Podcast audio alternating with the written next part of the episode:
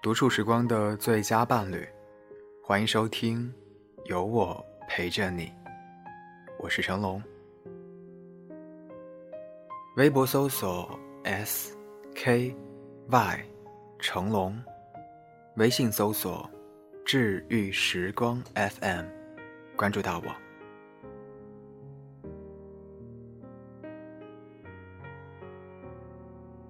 学妹发了条朋友圈。好说话，但别太善良；心狠点，别不留余地。我问他所谓何故，他说天气冷了，身边常备护手霜，但是舍友们都不买，老是蹭他的用。心想着护手霜也不贵，用了就用了，也没太计较。谁知有一天回宿舍，看见舍友们围在一块儿。不知道干嘛呢。走近一看，才发现把他新买的神仙水给拆了用。神仙水，那已经不是水了，那是命啊！学妹没忍住，说了他们几句。谁知，他们不乐意了，说平时用一下你的护手霜，你也没说啥，试试你的神仙水咋了？大义凛然。学妹说：“平时几十块一大管的护手霜，用用也就算了。一千多才这么一瓶的神仙水，好歹和我说一声吧。我这拆都没拆呢。”结果他的舍友倒打一耙：“瞧你这小气劲儿，一毛不拔的样。”学妹特别委屈，对别人好，怎么就成了理所当然了呢？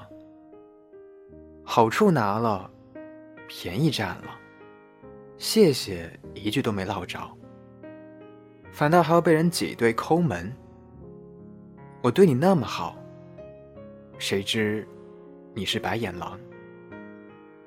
这宿舍是没法待了，学妹第二天就申请换了宿舍。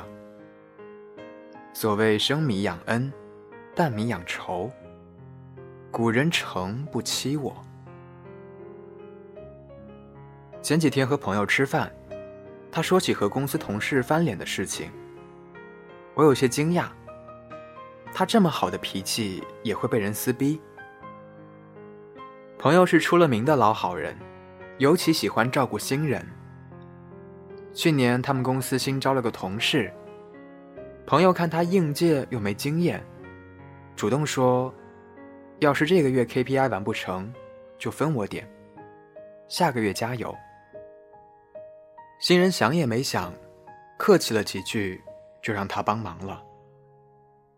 下个月又是下个月，新人变旧人，可 KPI 还是入职那个样子。可是最近他们公司严查绩效，落实到个人，朋友只能对当年的新人说：“以后的 KPI 你得自己完成了，我没法帮你了。”他同事一听就愣了，说：“公司会加钱吗？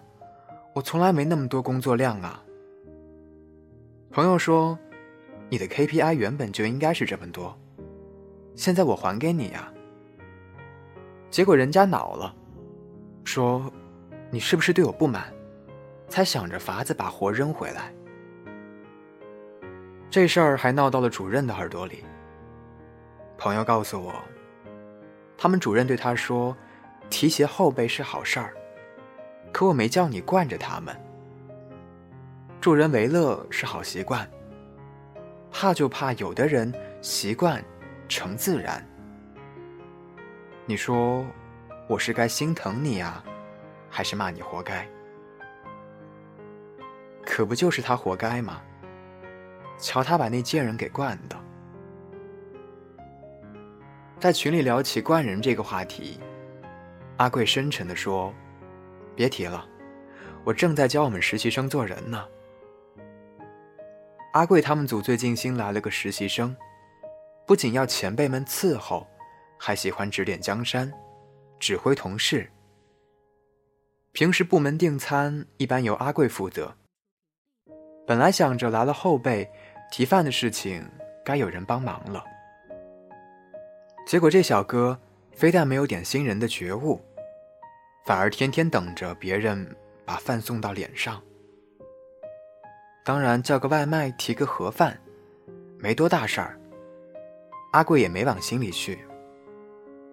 然而有一次更夸张，阿贵中午外出，没人订饭，大家都各订各的。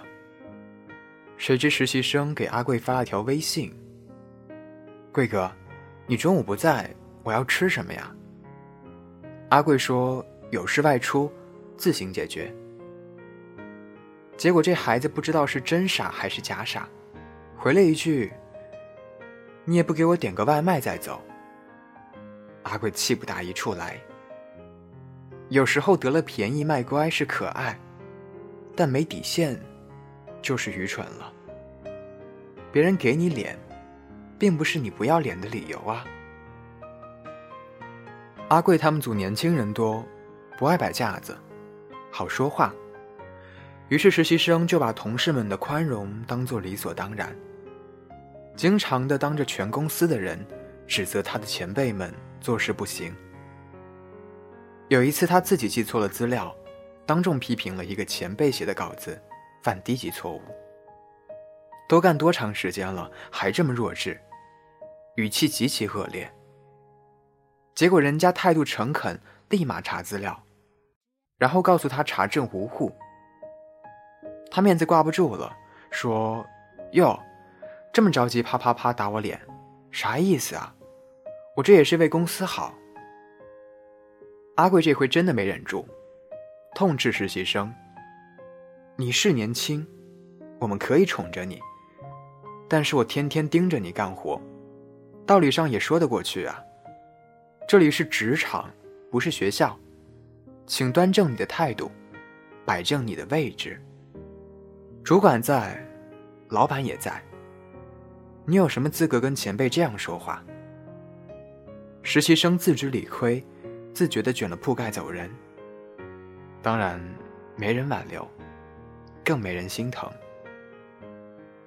因为别人对你好，从来都只是优待，而不是义务。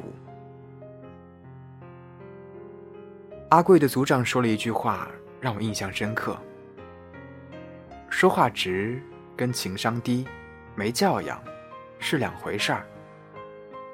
嘴贱放稿子里是特色，放社交里就是傻逼。毕竟这个世界上，从来都没有那种给点阳光就灿烂，给点雨滴就泛滥的便宜事儿啊。对你好，不是让你蹬鼻子上脸的。想起最近的经历，有不少人觉得我有价值，就贴过来套近乎；我不给，就翻脸不认人。不禁感慨：你老实厚道，人家觉得你人傻可欺；你精明强干，人家觉得你心怀不轨；你插科打诨，人家觉得你没脸没皮；你不言不语。人家觉得你胆小怕事儿，你助人为乐，人家觉得你吃里扒外；你洁身自好，人家觉得你轻佻骄傲。最后你决定孤独终老了，人家还要说你冷酷无情。有时候我宁可别人说我轻佻骄傲，说我冷酷无情，也不想做个呼之即来。挥之即去的老好人，对不起，我不想对你好了。毕竟，我连句谢谢也没落着啊。文章作者：徐搜。文章标题：对不起，我不想对你好了。